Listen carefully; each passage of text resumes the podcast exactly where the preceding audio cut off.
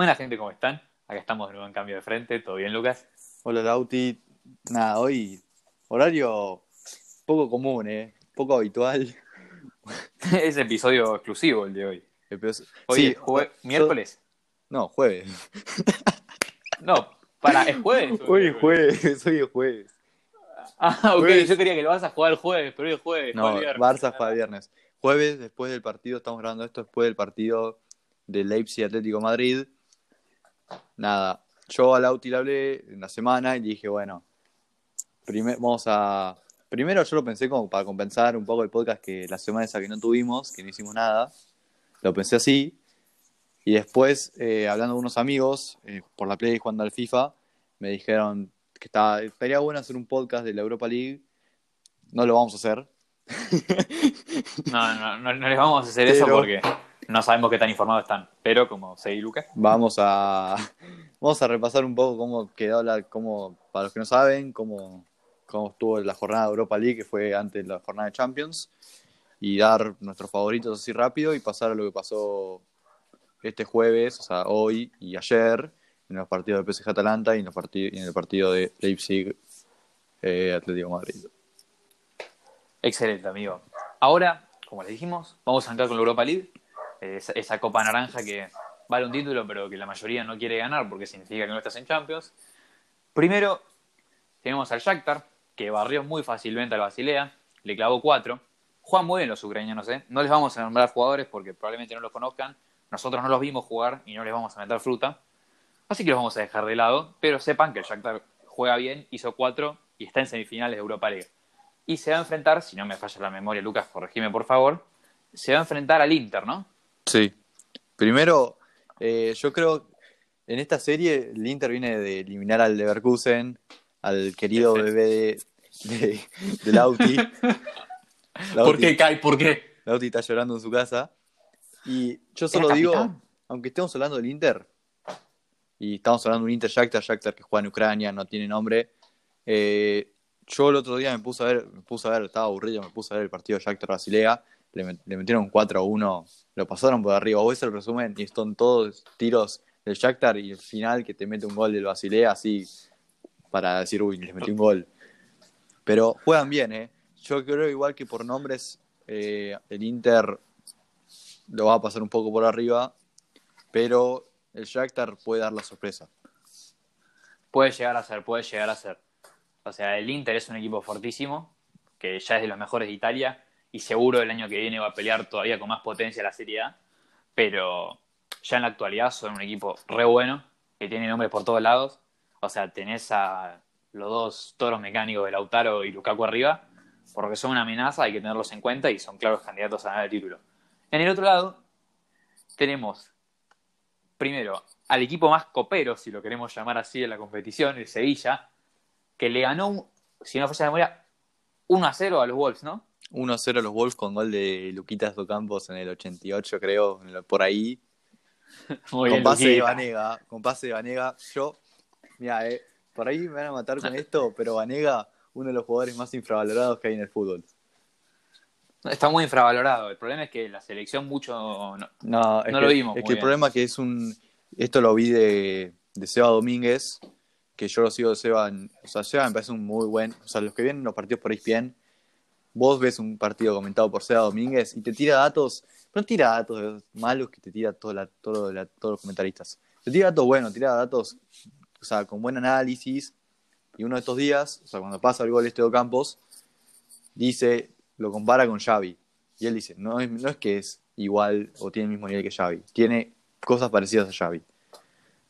Yo lo banco. Puede, o sea, para mí compara, tipo, decir que tienen puntos en común Xavi y Vanega me resulta difícil. No sé si con Xavi, pero es un tipo que a nivel creatividad, a nivel juego, a nivel ejecución de pelota parada, es un crack. Es un tipo que si fuese más joven estaríamos todos llorando porque manejase toda la sección argentina.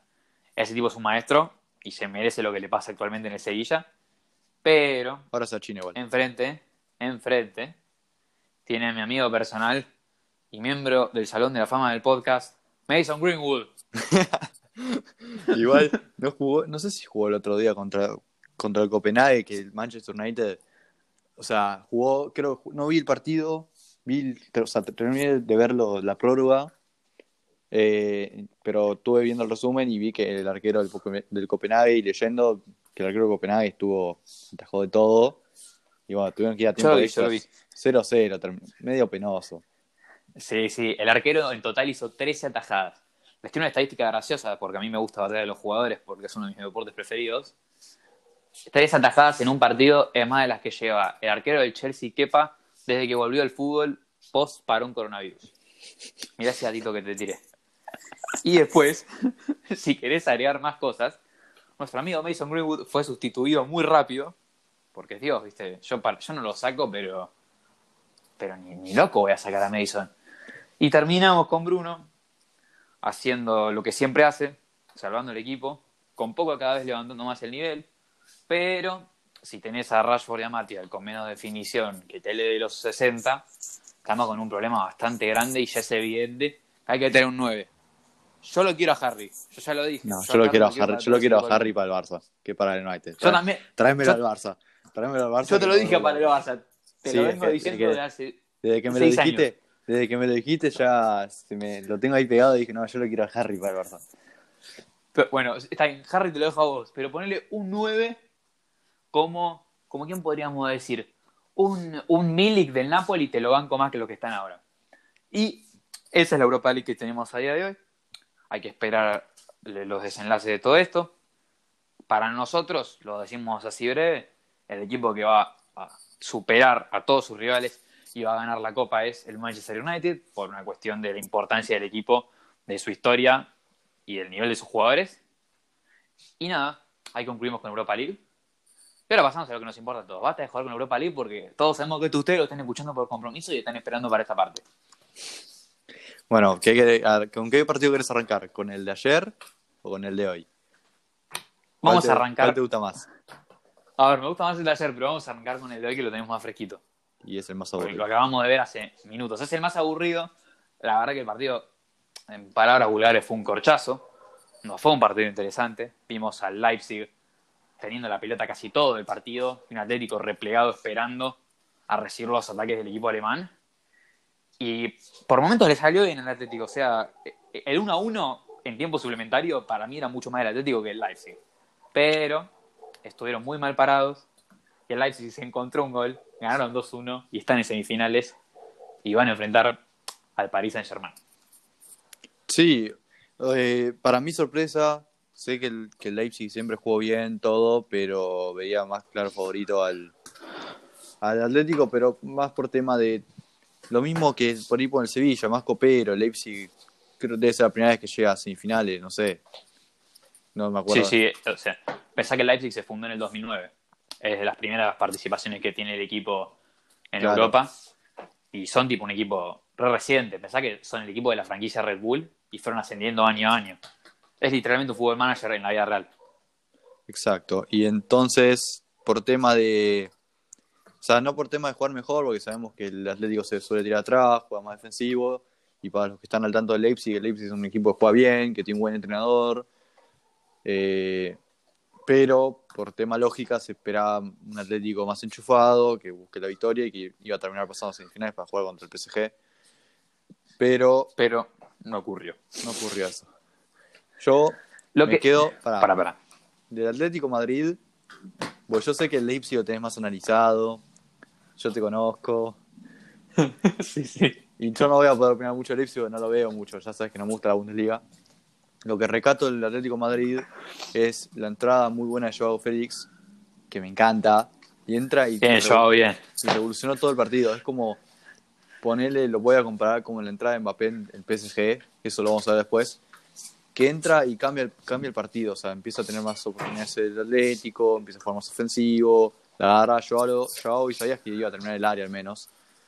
Y terminó pasando el penal, mete el penal que le hacen, pero bueno, después apareció de vuelta el, Leipzig y con fortuna termina ganándole. Es que sí, el Atlético, como yo le decía a un amigo que siempre escucha los podcasts, Juan Macielaki, le mando un saludo, el problema que acusa el Atlético, si te vamos a pensar, es que no tiene un tipo que sea garantía de gol arriba. Ni Morata ni Diego Costa son tipos confiables para hacer goles. o tipo sus versiones actuales, no dan ningún tipo de garantía. Y yo creo que en el verano, el error que tuvieron, por ahí fue gastar tanta plata en el medio y no traer un delantero top. Ponele, para ese momento Icardi estaba disponible. Podrían haber traído a Cavani, un nuevo así de área que haga goles. Y eso fue lo que te faltó hoy. O sea, en el Atlético no hay nadie que, que tenga iniciativa más allá de Joao Félix en la parte ofensiva. No, no busca nada más allá de la pelota parada y contra un equipo que tiene tanto la pelota y que ataca tan bien y que sabe tan perfectamente bien a lo que juega, lo pagas caro y fue lo que le pasó. ¿Y qué otro equipo que juega perfectamente bien? Va, jugaba por bien. Nos decepcionó a todos. También pagó caro sus errores, amigo. El Atalanta. Fue por ponerte la remera de Racing, papu. Fue por ponerte la remera de Racing. Porque yo te juro que detesto al PSG. Me encanta Neymar. Te juro que Neymar me parece buenísimo, me encanta. Pero, por favor, Ney, andate, anda un- a un club decente. Estás jugando en la, liga, en, la, en la de Francia, en la Liga de Francia estás jugando. Pero No, bueno, La Liga de Francia es. Fumar es malo, la Liga Francesa es peor, chicos. Acuérdense eso. pero yo el error más grande que veo del, del partido Atalanta-PSG y tengo miedo que le vuelva a pasar al Leipzig contra el PSG es que se tira atrás y no juega al, al fútbol que juega siempre. O sea, si comparás el Leipzig con Atalanta, claramente no tienen los nombres que tiene el PSG, no tienen la, plata que tiene el PSG. Pero lo que tienen a diferencia del PSG es que juegan lindo, o sea, colectivamente juegan muy bien y no es como el PSG que dependen de dos personas o de una persona. Y eso para mí el, el mayor problema fue ese. Obviamente se sabía que igual el PSG iba a tener la pelota, que lo iba a dominar, pero Atalanta no hizo juego. Fue un mal partido, se tiró atrás. Vos lo veías, la- se la tiraban a Duan Zapata cuando iban 1-0, se la tiraban a Duan Zapata y Duan Zapata iba caminando con la pelota yéndose al córner, ¿eh? Se iba a la línea de lateral a buscar el lateral. Era siempre así. Después hubo un momento que le metió a Muriel y bueno, Muriel. Es que sí. No, o sea, Muriel le robó una al final que era para matarlo. No, Muriel. Yo, mira, lo que yo opino es que el Atalanta desde el minuto uno se sintió inferior. Aún sin Mbappé en cancha, como que estaban muy preocupados de lo que podía llegar a pasar en alguna jugada esporádica de Paris Saint-Germain. Está bien que Neymar es un tipo extraordinario, no hay, no hay adjetivos para, para describir ese tipo. Yo te lo digo, ¿eh? Haciendo una pequeña pausa en el análisis. Esta es la opinión polémica del podcast. Está bien que Messi y Cristiano juegan o sea, han jugado a un nivel superior a todos estos años. Pero yo creo que lo de este tipo y lo de Kevin De a esta altura de sus carreras puede llegar a ser igual o incluso superior a lo de Messi y Cristiano. Es una cosa increíble lo de este chico que se puso a la espalda a un equipo de gente sin vida, porque vos ves al jugador del Paris Saint Germain, no te transmiten nada, ninguno tiene emoción alguna, son como 10 robots y, tirando paredes con Neymar, y el 90% de las veces esas paredes son malas por lo que el mérito del brasilero es enorme. ¿Y qué, qué pasó? No son 10 robots, hay uno que es otro ser majestuoso, pero el ser majestuoso estaba en el banco. Y cuando entró nuestro amigo la Tortuga Ninja, alias Kylian Mbappé, su nombre es Tortuga Ninja, no Kylian, el amigo personal de Franco Armani, solucionó las cosas, abrió espacios y con eso el Paris Saint-Germain pudo ganar el partido y meter al equipo contra el Leipzig, que es un partido muy raro de analizar, porque es un equipo que juega perfectamente bien en cuanto a lo sistemático contra uno que es puro nombre. Porque el Leipzig no tiene un Neymar, ¿eh? Su- lo más cercano que tenía Neymar se lo sacaron y no lo pudo utilizar, que sería Timo mi Werner. Timo Werner, que es flamante refuerzo del Chelsea. Por lo que es un partido muy difícil, pero en esta Champions cualquier cosa puede pasar. Decíamos, si el Atlético le pudo ganar al Liverpool, le puede ganar a todos, la, la ronda siguiente va y pierde contra el Leipzig. Ahora no me sorprendería nada que el Leipzig le gane al PSG y termine siendo finalista de la Champions. Ya hacer pronósticos es absurdo, eh, es totalmente aleatorio y no es garantía de nada. Por lo que no nos queda otra que agarrarnos al sillón y mirar el partido.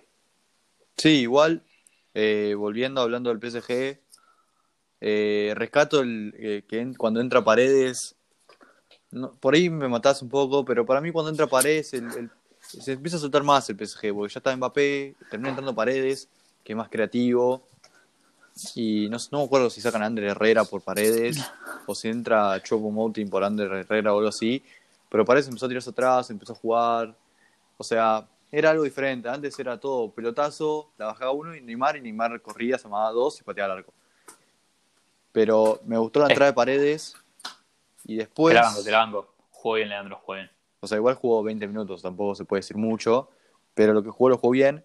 Y después, yo creo que si Neymar mete todas las que erró contra el Atalanta, las mete contra el Leipzig, el Leipzig está muerto.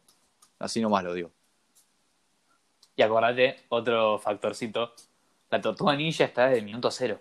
Claro. Eso es un factor bastante grande. Antes Neymar tuvo que arreglársela solo para superar a uno de los sistemas mejor laburados de todo el mundo. Ahora, Neymar sí tiene a Kylian.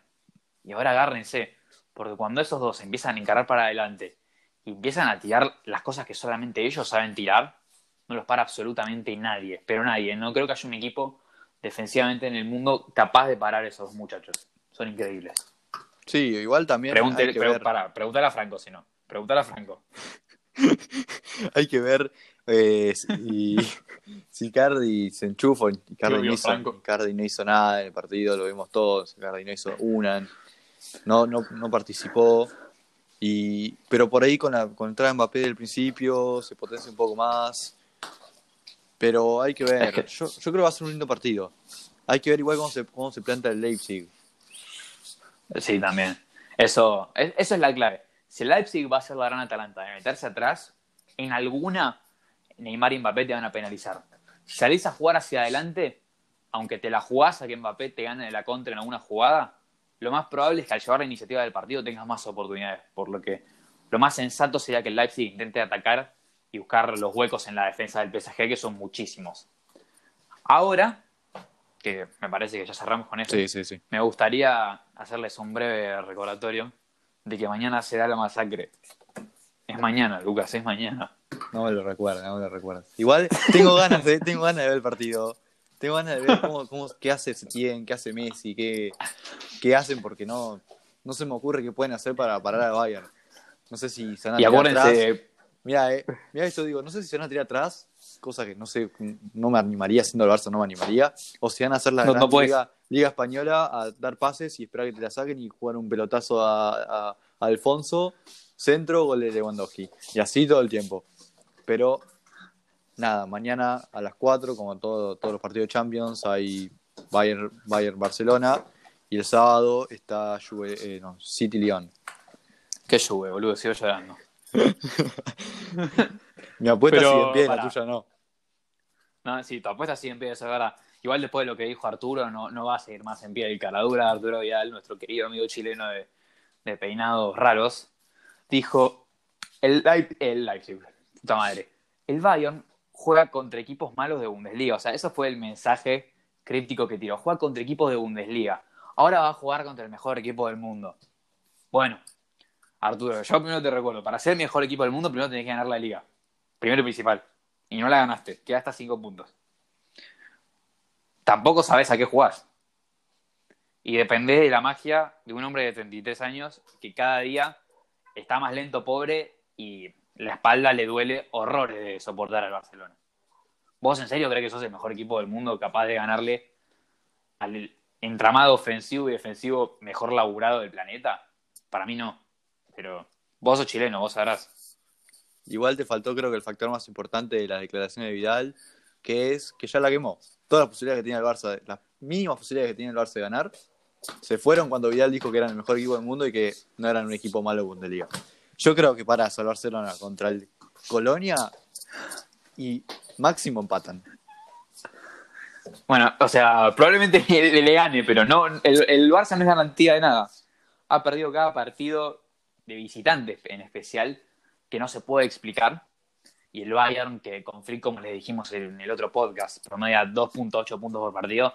La verdad que lo que dice Arturo es bastante cara. Creo que, te, creo que te, te contagiaste un poco de básquet y dijiste 2.8 puntos por partido. No, no, no, por eso, 2.8 puntos por partido. Ah, puntos, güey. Tipo, Sí, sí, te entendí, te entendí. Te entendí, te entendí, te entendí. Pensé que te había confundido. bueno. te entendí, te entendí.